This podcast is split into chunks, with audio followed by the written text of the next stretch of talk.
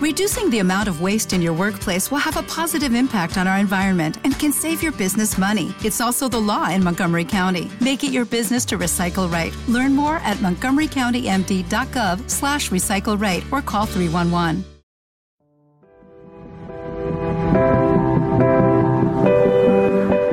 Esto es Mockingbird.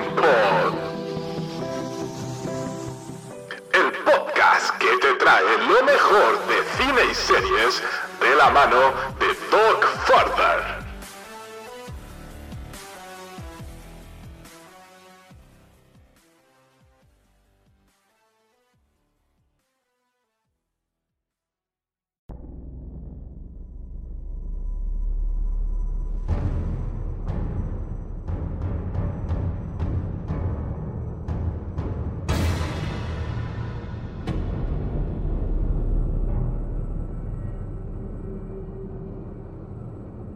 Compañeros y amigos, gente del ciberespacio, cazarrecompensas y gente de la peor calaña, bienvenidos a un nuevo programa de este Mocking Star Wars.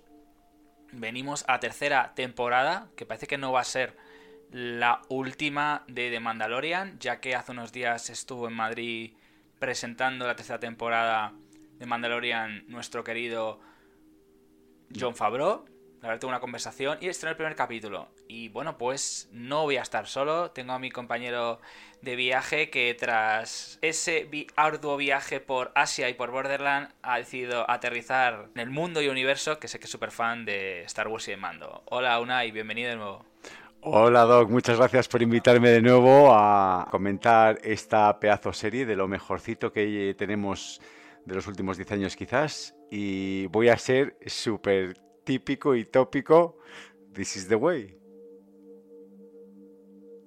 This is the way. Además, una cosa que se lo comentaron a nuestro director y se quedó un poquito extrañado. Esto es una palabra que se utiliza mucho y le pareció algo muy chulo. Entonces, bueno, sabemos la controversia o no controversia que ha habido con las series anteriores. Ah, Incluso vamos a ver que mm, John Favreau no sabe bien cuadrar de, de dónde empieza la historia dónde termina, porque como se mezcló pues con Libro of Fett y con Obi-Wan, bueno, también ha habido la serie Andor, que no sé si en principio hablaremos. Entonces, bueno, pues la serie digamos que transcurriría tras el libro de Fett. Ya sabemos la controversia que ha habido y digamos que transcurriría tras ese, digamos, periodo de tiempo. Va a ser un capítulo por semana, entonces, bueno, pues haremos la review semanal. Y bueno, vamos en principio a crear dos secciones más la tercera de comentarios. Sí, yo creo que porque para ser más correctos, en su día quisieron llamarlo el libro de Boba Fett, cosa que a muchos fans de Star Wars, yo me incluyo, nos fastidió por el nombre. Si lo hubiesen llamado de Mandalorian 2.5, entonces hubiese estado muy bien, porque realmente tuvo que venir Mando a rescatar de lo que es la serie. Y entonces, bueno, pues básicamente, si lo tomamos como de Mandalorian 2.5, entonces queda muy bien que esta sea Mandalorian 3, dándonos un poquito, el- el- yo creo que lo único interesante que, bueno, ha dicho muchas cosas Fabro interesantes, ¿no? Pero importante de cara a la serie es que ah, nos ha comentado que Grogu ha estado dos años entrenando con Luke Skywalker. Eso quiere decir que le vamos a ver eh, realizando bastante más uso de la fuerza que mucha gente igual dice, pero ¿cómo así de repente este chaval está utilizando tanto la fuerza? Bueno, pues porque hemos tenido Mandalorian 2.5 y porque además nos han aclarado que ha estado bastante tiempo con Luke Skywalker entrenando. Y ya empezamos con la temporada 3. Y bueno, hay que decir que tú estuviste colaborando en Obi-Wan Kenobi, otra sé que hubo bastante controversia hace nueve meses. Entonces, bueno, pues la verdad que digamos que queda al final todo en casa. Y vamos a ver de este capítulo 17, el apóstata, el renegado. Un capítulo que ha durado muy poquito, que ha sido dirigido por Rick Famuyiwa, de 38 minutos. Y mucha gente se ha quejado de que el capítulo, bueno, pues no es lo correcto. Entonces se entra en la sección nueva, crea una sección que se llama El viaje del mártir.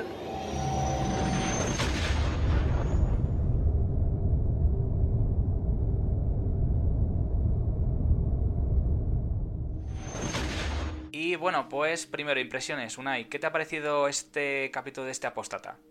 Pues mira, yo estoy súper, súper contento porque dentro de los diferentes productos que ha habido entre Mandalorian 2 y Mandalorian 3, ha habido algunas cositas que hemos visto que hemos dicho, "Mm, espero que no se nos despisten. Yo sigo diciendo, como también decía Mandalorian 2, que el gran artífice de todo esto, que está en la oscuridad, que es eh, Filoni, este es el rey, es el que ha salvado Star Wars y el que está poniendo todavía muchos platos eh, de comer en toda la gente que está sacando partido de Star Wars. Y luego está Fabro, el que se está llevando todo el mérito es Fabro porque pues, pues va a las entrevistas de estas cosas porque le gustará más, es nuestro happy y entonces pues igual le gustará más, pero sí que el importante aquí es Filoni. Entonces, teniéndole a él detrás, la primera gran alegría que me he llevado es que sigue la misma onda de Mandalorian 2. Dentro que entre medias hemos tenido Boba Fett, hemos tenido Obi-Wan y hemos tenido Andor, entonces pues está bien que siga la misma onda. El capítulo se me hizo corto, sí, pero porque a mí los capítulos de Mandaloriano siempre se me hacen cortos, pero es que yo creo que es más o menos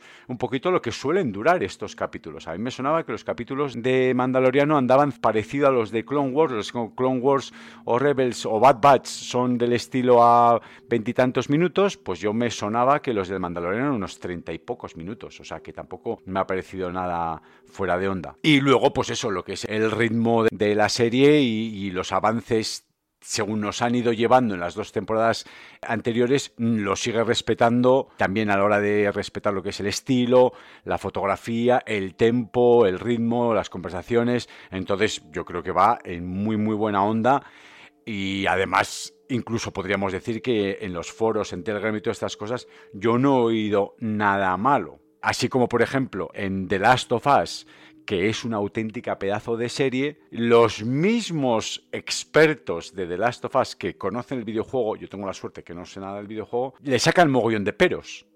A ver, tienes una de las mejores series, si no es la mejor serie del año, y le está sacando un montón de peros. Bueno, pues la suerte es que eso no lo estamos viendo aquí en Mandalorian. Los Mandalorianos, los Star Warseros, es la serie que nos vuelve a unir y es la serie en la que todos vamos a una y opinamos igual y siguen la misma onda y estoy como loco de encantado. Además, creo que el incorporar o el seguir con Grogu era una cosa que era claro que teniendo la gallina de los huevos de oro que iban a decir este personaje lo tenemos que mantener y me parece que lo están manteniendo en la serie cuando teóricamente su arco argumental primero ya había acabado y de, no debería estar en la serie, debería estar con Luke, pero bueno, como vende más que esté con Mando, pues nos lo han traído y me gusta cómo lo han traído y la onda que siguen, porque al final, pues una de las grandes virtudes que tenía Mandalorian, que sacaremos muchísimas más, pero una de ellas es la sensación esta de buddy movie que tenemos entre los dos personajes y que lo mantengan también en la tercera temporada, pues es una maravilla. Además, Grogu sabe más, tiene más control del tema de la fuerza y va a ser un poquito lo que va a... Y ya tenemos a Mando además enternecido, o sea que tenemos una química entre los dos personajes maravillosa. Así que de momento muy, muy, muy contento, fenomenal. Pues el capítulo vamos a ver a nuestra armera, Emily Swallow, que está en la forja fabricando armaduras de Beskar. Para un nuevo miembro vemos el ritual que tiene que hacer la persona que decide entrar en el clan mandaloriano. Yo aquí te quiero hacer una pregunta. ¿Pensaste o no pensaste que el chavalillo ese que estaba en el agua era Mando, era Din Djarin que estaba siendo como una, un flashback, a que sea que lo pensaste, yo es que lo pensé, dije, y de repente, hostia, que no es. Sí, la verdad que sí. Lo estoy buscando en principio en los foros. No tiene en principio demasiada relevancia el personaje, entonces tampoco vamos a quebrarnos mucho la cabeza. Y que yo cuando lo vi, ¿qué hace aquí? Digo, este es Jinjarin, este es un flashback. Claro, la armera no sabemos la edad que puede tener, puede ser otra armera, eso podría ser cualquier otra cosa. Nadie nos está diciendo nada y no nos ha confirmado qué espacio-tiempo estaban.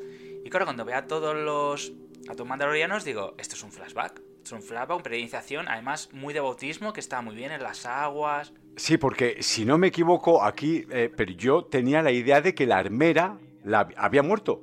Que en la segunda temporada se queda ahí, que le atacan unos tíos y entonces ella muere porque la matan porque se queda ella sola en la armería y se enfrenta contra un mogollón de esto. Entonces yo la daba por muerta. Entonces cuando de repente veo que aparece otra vez la armería y todo eso, que la verdad es que es un escenario guapísimo ahí con los fueguitos esos que salen y todas estas cosas, por eso pensé que era un flashback, no por el chaval que no se parece nada a Pedro Pascal, obviamente porque no era él, sino porque de repente veo otra vez a la armera. Entonces si me dices que es otra armera en otro sitio, con otro clan, pero que sigue la misma filosofía, también te lo creo, ¿eh? también te lo compro porque igual puede ir por ahí. La primera armera que le forjó el traje a Mandalorian, a, Mando, a, Din Djarin, esa había fallecido, pero puede haber más facciones del mismo clan con la misma filosofía en otras zonas y por eso aquí igual vemos a tantos mandalorianos también en lo que es en el ritual. A ver, en principio no hay confirmación de que la persona hubiera muerto, entonces esto han dado por hecho como que la persona se ha curado sola. No, no han querido más datos. Entonces, también otra cosa, es que estamos jugando también, que lo comentamos luego en las curiosidades, esa nueva sección, que eh, ha habido problemas en los saltos en el tiempo, en líneas temporales con lo de Luke, el libro Afet. Mm, eh, nos ha de entender nuestro querido John Favreau que no se quiere meter en charcos. No se quiere meter en muchos charcos porque empieza a explicar, ya, pero ahora mismo que ha pasado, ha pasado dos años, porque digamos que tiene que ser 15 entre episodios y episodios, tiene que ser unos 30 años. Entonces, no te puedes pillar más, no te puedes pillar más las manos en este, en este sentido. Y Favreau ha intentado ser muy clarito. Bueno, puede gustar más, no puede gustar menos. Pero ha intentado no meterse. Bueno, yo creo que se ha metido un poco en un pequeño charco, pero bueno. Eh, y bueno, a mí el capítulo. La verdad, bueno, pues eso no le da importancia. No da importancia. si alguien bueno, pues este capítulo tiene más información. Yo en principio, información en sentido no tengo. Aparece la armería del desierto y se acabó. Y vamos a ver al joven llamado Ragnar. Ahí lo dejo. El joven se llama Ragnar. Esta es la información que tenemos de la, digamos, del canon oficial, la información que se ha contrastado. Llaman Ragnar. De todas formas, para el próximo, este es el primer programa. Para el segundo te diremos pues alguna cosita más, jura el credo de que te que ponerse el casco, no puede quitarse el casco. Y ante la ceremonia aparece una criatura que parece una especie de cocodrilo. No hay información de qué tipo de especie es, entonces ataca el refugio mandaloriano y la armera lleva a Ragnar a un lugar seguro. Mientras vemos que Paz Bisla empieza a liderar esa defensa. Que claro, yo digo, el cocodrilo se, los carga a todos porque es que entre dispararle no consiguen nada. Y bueno, vemos que además que tiene una piel muy gruesa. Te das cuenta que están disparándole y no consiguen nada. Intentan con cables de sujeción tirar al monstruo. Tampoco lo consiguen. Ragnar en este caso intenta cargar por hacia las fauces para intentar hacer algo. Bisla le mete un empujón. Claro, es el primer digamos, viaje iniciación. Entonces el, chico ahora mismo, no, yo entiendo que no tiene rodaje suficiente. Yo es lo que entendí cuando le da empujón, es de caso a Ragnar. Y pues vemos que Bisla la empieza a disparar con pistola y aparece Din Djarin con el caza estelar N1, el homenaje, muy bonito, a la amenaza fantasma. Con Grogu dispara torpedos y logra destruirle, digámoslo así. Porque además lo... Bueno, si no, le deja 50-50. Eh, entonces, bueno, lo único que quería añadir, bueno, que esto le voy a meter las curiosidades, pero lo voy a meter aquí. Según el canon, Ragnar fue un niño humano que en este caso fue inducido en el culto mandaloriano de los hijos de la guardia por una mujer conocida como la armera. Y el personaje, pues, en este caso es, bueno, estamos viendo un niño humano, de ojos oscuros, no hay en principio ojos azules y piel clara. Es interpretado por Wesley Kimmel. No hay más información. Si sale en el futuro, si se conecta luego con Clone Wars que puede conectarse o con Ashoka. No, me refiero, podría, se podría conectarse más tirando hacia Ashoka. Están diciendo, este tipo no hay más datos. Entonces, bueno, quería dejar constancia, entonces le voy a las curiosidades, pero como el personaje aparece ahora y no hay más información, entonces no voy a dejar el personaje en el aire. Que bueno, el chico, la verdad, no lo hace mal. ¿Que vuelva a salir otra vez el personaje en el universo? No sabemos. Entonces, bueno, el chico Wesley Kimmel pues hace un papel que dura 5 minutos. Y luego veremos pues a la armera, ¿verdad? Unai que se pone a hablar con Mando, ya sabe que ha perdido los, digamos, los poderes, no, ha perdido el, digamos, el credo que tenían los mandarenos lo ha perdido totalmente porque se ha quitado el casco. Sí, es que eh, no, hemos comentado que al principio, otra de las cosas que hacer es repasarme un poquito las dos temporadas anteriores eh, cuando voy a empezar y volverme a saber y refrescarla. Que por tiempo y por tanto material y como están los Oscars tan cerca y tenemos The Last of Us y muchas otras cosas, pues no he podido ver. Entonces he tirado más un poco de memoria. Pero dije, bueno, pues me pondrán un previously. Y de repente una de las cosas que la gente ha comentado dice, ¿pero qué previously es esto? Entonces ha sido interesante porque es un tipo de previously diferente al que estamos acostumbrados. En vez de hacernos un resumen de las dos temporadas, nos han hecho un resumen, si te das cuenta, de los dos personajes que van a ser claves en el capítulo. Este capítulo lo podíamos dividir en tres partes. Sería la primera parte el ritual del Mandaloriano, del chaval este. Luego la segunda parte cuando está con Carl Weathers, que es cuando bueno, pues va a prepararse para iniciar la misión que le va a decir la armera. Y luego al final cuando se junta con Bo-Katan en su casa. Entonces, ¿qué nos ponen? El previously de la armera. Al principio cuando le dice te quitaste el casco y le dices, sí, bueno, pues entonces tienes que hacer esto y esto y esto para redimirte. Vale, de acuerdo.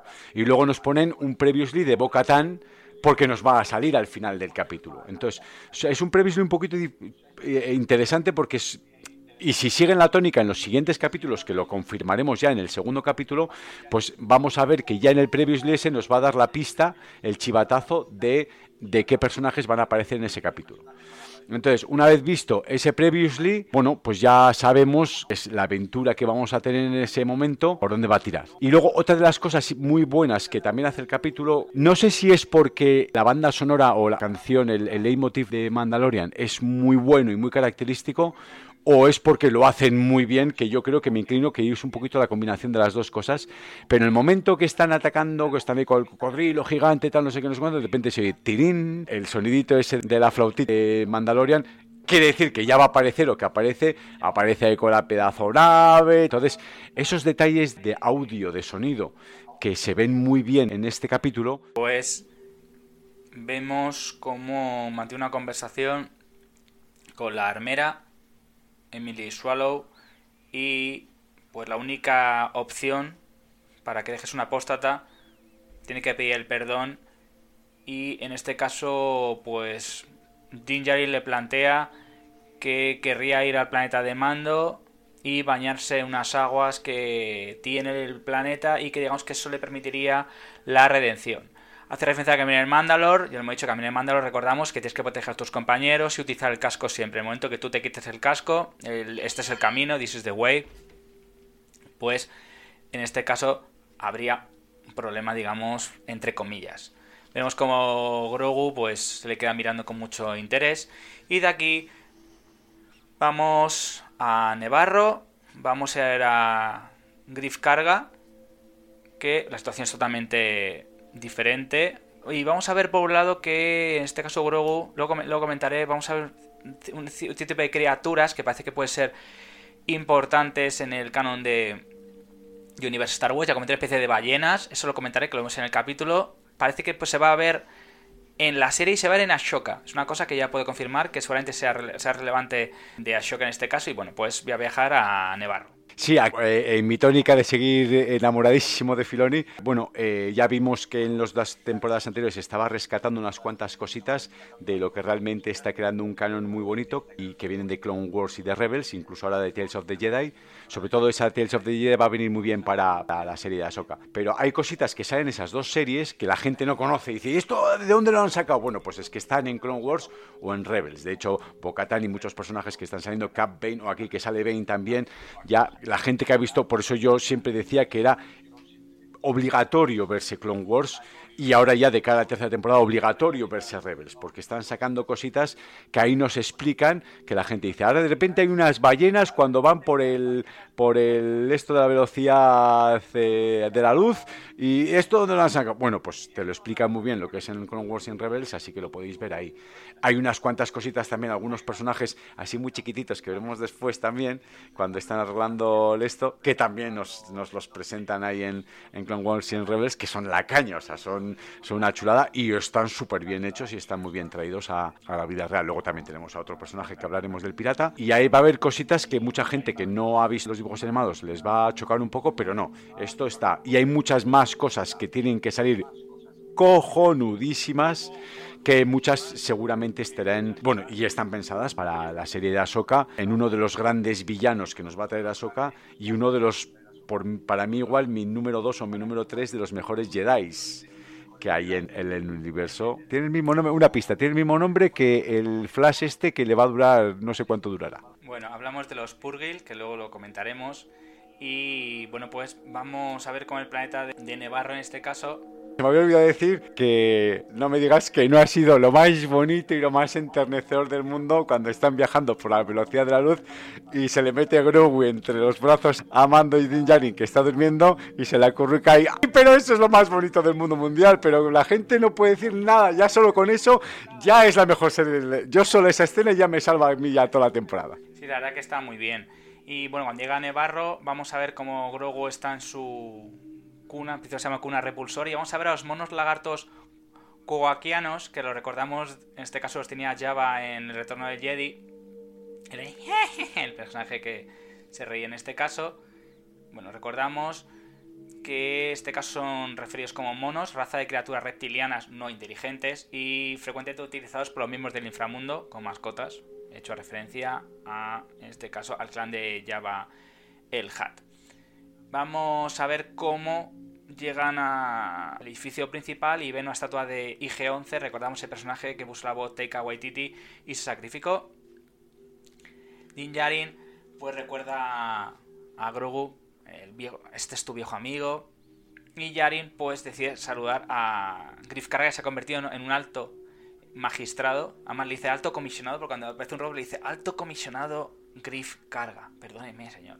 Y en la oficina pues Darin se pone a hablar con él y le dice que se ha convertido Nevarro en un puerto comercial dentro de la vía Haidiana. Y Carga, pues en este caso, le dice que ha estado experimentando un auge de la, construcción debido a la minería que hay en el campo de asteroides del sector. Y le ofrece pues una parcela de tierra para que se pueda instalar. Dice, mira, puede ser un terrateniente que podrías vivir perfectamente con, en este caso, Baby Yoda, dice, no, es Grogu, y el, el de protocolo pues le informa, no deja terminar, que varios piratas, liderados por Nick Tobane, han llegado al patio de la ciudad. Y además vamos a ver que están provocando un conflicto en una escuela, porque esa escuela ya, se ya no es una taberna, y le van a provocar cierto problema. Bane en este caso dice, yo quiero ver aquí, que no, que es una escuela, por favor. Y al final les echa. Pero nuestro querido Nick Tobane se pone chulo y entonces, pues nada, Mando tiene que usar de su pericia. Además, esto es, muy western, que todo el mundo ha dicho que es un western galáctico, es así, es muy de western y digamos que logra pues quitar, es decir, bueno, no que desenfundan, pero le, logra desarmar en 0, porque además el personaje en principio no se mueve, nadie sabe qué es lo que está haciendo. Y en este caso, carga a Alicia Bane que informe al capitán Glorian Shard, que le veremos al final del capítulo, que ya se han ido los piratas y por favor que no vuelva. Y esto además, pues le manda ese mensaje le dice que ahora Nevarro es un planeta respetable y que por favor que ya los, los tejemanejes que se hacían antes que ya no se hacen. Pues vale. Y hacen referencia, que esto sí que vuela controversia, a Caristinia Dune, el personaje que, bueno, con estas polémicas que ha habido, pues ya no está. Eh, bueno, esa es una de las polémicas que ya veremos a ver si se aclara o no se aclara o qué va a pasar ahí. Con respecto a Bane, el Bane que nos presentan aquí en este capítulo es más el Bane de Clone Wars, que es un poquito más joven, más tocanarices y más socarrón. Va a ser un tío que es un tocanarices, básicamente, no hace otra cosa más. El Bane que sale en, Rebels, que ya está más mayor, más machacado y lo que se dice de más se le conoce al diablo por viejo que por diablo, bueno, pues el Bane de Rebels es, a mí me gusta mucho más, es más, está más cascado, eh, está más viejete, pero la sabiduría que tiene está menos loco que lo que puede ser en esta parte. Entonces yo creo que estamos un poquito con el Bane de Clone Wars, básicamente. Eh, también es verdad que físicamente aquí una de las comparaciones que podemos hacer es si si lo han traído a imagen real de manera apropiada o no con respecto a lo, a lo que vemos en los dibujos animados. La verdad es que hay una escena que está ahí con sus cuatro secuaces, en el donde hay el tiroteo, el que está a su derecha o en la pantalla a la izquierda, que está apoyado contra la, la escuela, ese se parece más, ¿saben? Que al propio actor, el propio personaje, según lo han traído. Y el pañuelo que lleva Bane, que es un poquito más de colores negros y rojos, pues aquí le han puesto un color más beige. Entonces, al principio, yo cuando le vi, no me imaginé. Me preguntan antes de que él se presentara quién es este personaje y no hubiese dicho que era Bane. Pero bueno, luego cuando dice, no, soy tal, digo, oh, pues eh, bien, no, genial que lo traigan aquí, pero bueno, pero sí que no es el, el que nosotros conocíamos de Clone Wars. Bueno, pues en este caso vamos a ver cómo nos cuentan que Castilla Doom pues, ha sido reclutada por las Fuerzas Especiales de la Nueva República después de capturar a Moff Gideon. Moff Gideon seguramente salga en esta temporada o, en la siguiente, ya sabemos que está confirmada la cuarta temporada. mismo Gideon le fue enviado a un tribunal de guerra de la Nueva República. Recordamos la Black Saber y todo lo que había pasado. Entonces, os llevamos a la temporada anterior que hicimos en los resúmenes. Bueno, para contaros un poco la historia de Moff Gideon, que salió que Skywalker, todo eso que estuvo muy bien. Y en este caso, pues Yarin no quiere convertirse en un comisario de carga y le dice que, bueno, que la Nueva República que tiene que enviar uno nuevo. Carga en principio no está dispuesto y sueña con que Nevarro sea el primer planeta que permita generar un sistema de comercio verdaderamente independiente del sector y le dice que no, que lo siento, que tiene algo que atender con Grogu y que de momento pues no va a estar a su lado. Carga dice que qué puede hacer. Dice, pues mira, quiero recuperar al difunto IG-11 ya que necesito un droide que confiar para poder explorar Mandalore. Claro, dice, a ver, que es que se autodestruyó y ahora mismo no te va a ayudar para nada. Bueno, yo creo que me ayudes. Luego haremos un momento que le han quitado la parte, digamos, la cabeza del tronco, la han quitado y, porque luego vemos la estatua. Y en este caso, pues Carga dice, vale, pues si quieres que te ayude, está desactivado. Vamos a llevarte a unos droides ancelanos que en este caso te pueden ayudar. Es una especie de minuta inteligente que, eh, que en este caso el reprogramador de droides Bafu Freak era un ancelano. Y a este personaje le hemos visto en la película episodio 9, el ascenso de Skywalker, entre otras apariciones que ha tenido. Y no digo que el capítulo, se llama el capítulo va rápido, pero decir, la información está súper concentrada. Entonces, realmente, como bien como ha dicho Unai, no te hace un previously y te dice, no, no, esto es lo que ha sucedido y seguimos adelante. Entonces, el capítulo, digamos que es como un capítulo un poco de transición, aunque hay una persecución que para mí es muy. Episodios Ataque a los clones, el momento de asteroides, eso me ha gustado mucho. Entonces, entonces, bueno, pues, ¿ha habido más información? Bueno, te centra en la historia, te centra que el viaje que él quiere ir al planeta de Mandalore, que quiere realmente dejar de ser una apóstata, y ha hablado con este caso, con la persona que le podía ayudar en este caso, la única persona, la única persona que le puede ayudar, que vamos a ver si nos ponemos a pensar, no le puede, en Nevarro no le pueden ayudar, y la única que le puede ayudar pues es nuestra querida armera en este caso. Con respecto al IG-11, no me hubiese inventado esa excusa, sino que hubiese dicho que es otro IG-11 que lo vamos a tener que volver a reprogramar. En Andor sale algún que otro IG-11 no solo existe ese IG-11. Yo creo que él se emperra en ese porque es el que ya estaba reprogramado. Bueno, pues no te emperres y coges otro completamente nuevito que habrá millones por ahí y lo reprogramas otra vez, ahora visto que este había perdido su reprogramación de Nani. Y luego el jefe de los piratas, bueno, pues no sé si han querido hacer un pequeño holandés errante con tanta alga que me la han puesto en la cara. Pero bueno, oye, en Star Wars ya sabes que de repente tienes estos bichos así raros. Yo creo personalmente que se han pasado un poquito de maquillaje y de cosas, pero sí, sí, o sea, me parece un capítulo perfecto, completo, tienes de todo y encima ya te sitúan para estar preparado para la tercera temporada más la banda sonora que sigue siendo espectacular y también los storyboards, que siguen siendo guapísimos. O sea, que eso lleva a su curro hacer eso para que sea tan fiel a, lo que es el capítulo que hemos visto. O sea, que de 10. Capitulazo de estos que se dice. Pues, tras lo que nos han contado y vemos que a IG-11 no le pueden ayudar, en este caso los ancelanos dicen que no puede repararle y que tiene que comprar un nuevo droide. Le dice que va a encontrar una nueva pieza, además hablan en su idioma, está muy bien, está traducido, a veces le entiende y a veces no. Le ves una traducción en su propio idioma y entonces bueno, dice, pues mira, que me tengo que ir a buscar las piezas, que te es un buen viaje. Se va en el N1 y ya tenemos la persecución que tú me has comentado, una persecución por el espacio, que tenemos a Gorian Sart. Sí, tiene un poco de holandés errante, no voy a decir lo contrario. El personaje ha sido interpretado por Nonso Anucie, con Cary Jones como artista de interpretación. Y bueno, vamos a ver como no, Groyan Sart fue un rey pirata que lideraba pues un grupo de, secuaces que controlaban parte del contrabando que había en Nevarro y utilizaba muchos piratas, incluida Bane, que tú lo me has comentado, que le podemos estar en Rebels. Entonces, aquí ya tenemos que la interpretación a veces se queda más corta, pero hay que entender que, bueno, que yo y los oyentes, la gente que es fan, se dará cuenta que al final tienes que tirar más de la serie primigenia. Está War Rebel, ese personaje más desarrollado. Aquí lees un segundo, porque tampoco te dice, mira, si quieres saber quién es más, yo entiendo que para eso se crea el canon. Es decir, si tú quieres saber quién es, en este caso es, Bane, y pongo el ejemplo de si este caso. Pues, Carga tuviera su propia serie o Boca tanto su propia serie. Yo lo entiendo en el sentido porque es mucho tiempo y para eso te queda la serie. Cada serie tiene su propio, es como Ahsoka. Ahsoka se centra en Ahsoka, pues se va a centrar en la historia de ella. Te, hacen mención en la segunda temporada que la vimos, pero tiene su propio universo. Entonces, te hemos hablado de ella, va a estar. Te hemos hablado de Boba va a estar. De Obi-Wan Kenobi. Pero cada uno tiene su propia. Es como Andor. Es, que si no realmente. Para, cada serie, luego es un. Luego, el complemento de todas las series es el universo Star Wars. Yo lo entiendo así. Tenga canon o no cambiado, no cambia. Eso, la decisión que haces tomar los directores.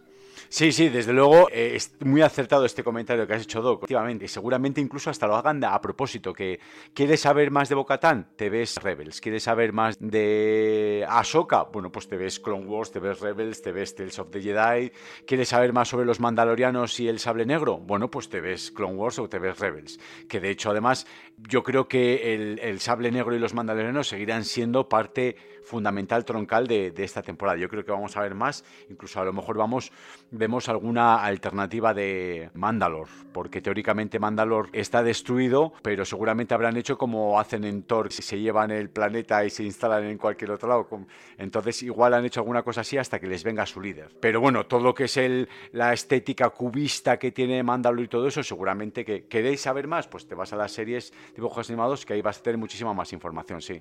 Bueno, pues en este caso vamos a ver cómo el capitán Shard la apunta y le dice que, bueno, tiene que poner las armas, le está apuntando y sabes que le van a destruir. Y además le recuerda que ha destruido cuatro cazas estelares. O sea, le dice, ríndete. Y al final, pues vemos que acelera contra la nave y salta al hiperespacio. De aquí saltaríamos al planeta Kalevala, ya está terminando. Y luego os digo, las curiosidades comentaré una pequeña cosita que ha dicho Fabros sobre lo que es la línea temporal que hay ahora mismo y sobre, en este caso, las ballenas que vemos, que Grogu se fija que están circulando, que incluso parece que en Star Wars Rebels no ayuda. A veces, inclusive, si cruzan con una nave, pues la ballena lleva, en este caso, es, esa criatura, pues puede chocarse o destruir las naves. Eso lo comentaremos ahora. Y bueno, también por la pequeña controversia sobre la persona que, en este caso que puede que no vuelva, que es Cara Pero bueno, lo, comentaremos luego de las curiosidades. Y pues, pues viajamos a Kalevala. Kalevala, pues este sistema ubicado en el sistema de Mandalor, que estaría entre los territorios del borde exterior y digamos que aquí vamos a ver a Bocatán. Vamos a ver a Bocatán, fue el planeta de los humanos de Duquesa Sartine Kritze y líder de los nuevos mandalorianos y el senador Tark Merrick bueno, que representó a Kalevala en la República Galáctica, pero cuando todo esto se destruyó, pues la verdad que perdieron eh, todo en este caso, hubo bombardeos, y también vamos a esos bombardeos que los va a comentar Bocatan. Se va a encontrar en este caso en el trono con Bocatan Kreis, que ha abandonado los planes de tomar Mandalor, ya no tiene el Black Saber, entonces su grupo, que son los hijos de la Guardia, los hijos de la Guardia, este grupo de ortodoxos que siguen el camino del Mandalor, pero dentro de que eran una secta, necesitan algo que les llame. Y Bocatan no tener el Black Saber no puede hacer nada en este caso. Habla de la purga, que ahora lo, que lo comentaremos en, ese famoso evento que lo vimos en el libro Afet. Vimos lo que era. lo que fue parte de la purga, que está muy bien. Bueno, está muy bien iniciado y según dicen en The Mandalore nos van a contar más información, pero había contarlo de alguna manera, entonces cogen a Wafet para contarte que es un verdadero Mandalore, según parecía, aunque luego haya cambios y nos cuenten, mira, Wafet es así, entonces cogieron para que no se quedara así descolgada y por eso también metieron ese capítulo de Mando 2.0 en el capítulo de Wafet, yo creo para que realmente no pasa tanto tiempo, eso lo ha dicho Fabro, que para que la serie, que me a tardar mucho más, funcionara mejor o peor, sabemos que no funcionó todo lo bien que se esperaban. Pero bueno, cierran el personaje de Buffett y nos dejaron con ganas de ver a Mando, porque es que claro, ha pasado dos años desde Mando, la última temporada a otro, y se notaba mucho. Entonces el personaje, porque Andor y Obi-Wan era otra cosa, pero Mando tenía que estar y el personaje pues vino, ayudó a Boa entonces esto la verdad que ayudó bastante, y Darin se pone a ver con Bo-Katan y le dice, mira, yo quiero ver a Mandalor y, Bocatan le dice, ¿qué me estás contando? Que me bañas hojas vivas, que va a perdonar. dice, vamos a ver, eres, poco inteligente. No hay nada mágico y ya está todo destruido. Vale, dice que todo el Beskar que había y todas esas historias que le han contado son supersticiones, son cuentos, no dice cuentos de viejas, pero son cuentos que ha circulado de padres a hijos, leyendas. Y en este caso, pues le dice además que Mandalor ha sido envenenado, saqueado y contaminado. Esto luego, ahora cuando, ahora cuando a sección, contaré un poco lo que es el planeta y lo que tenía. Y Yari le dice, la maldición es una mentira y que se decida a que se va con él o no. Dice que las minas están ubicadas en el centro cívico de Sandari, que Sandari en este caso pues es la ciudad abovedada del planeta de Mandalor, está situado en los desiertos de Mandalor y se encontraba por un biodomo que permitía que la ciudad existiera en el, inclemente en ese planeta que se ha convertido en un desierto. Cray le dice a Yarin que están ubicados en el centro de Sandari y Yarin le dice que averiguar si Mandalor realmente sido envenenado y se despide. Y ahí terminaría el capítulo. No ha pasado en principio nada más ni nada menos. Hemos tenido un capítulo de acción, ha durado, pues he dicho, no ha llegado a los 40 minutos. Y la verdad que creo que está bastante interesante. Y si quieres pasamos a la sección de que era una curiosidad es para que realmente empecemos a contar las cositas. Vamos a la sección recorriendo la galaxia.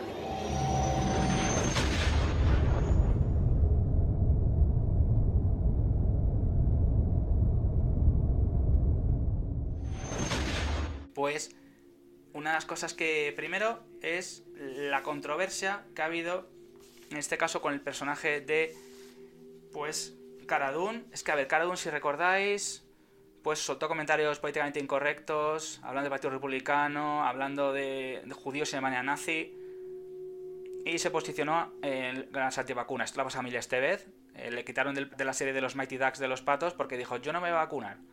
Dijeron, bueno, tío, pues no vamos a hacer que pongas en peligro, en este caso, a los demás. Y quería hablar de los Purgils, que son ballenas espaciales semi-inteligentes. Vemos que son unas enormes criaturas que viajan en este caso a través del hiperespacio, y a menudo esto parece, según nos, dicen y se puede ver la serie Star Wars Rebels, tiene un color púrpura azulado y se movían gracias a unos tentáculos traseros que tienen con dos aletas. en principio, bueno, es la pequeña información que nos dan.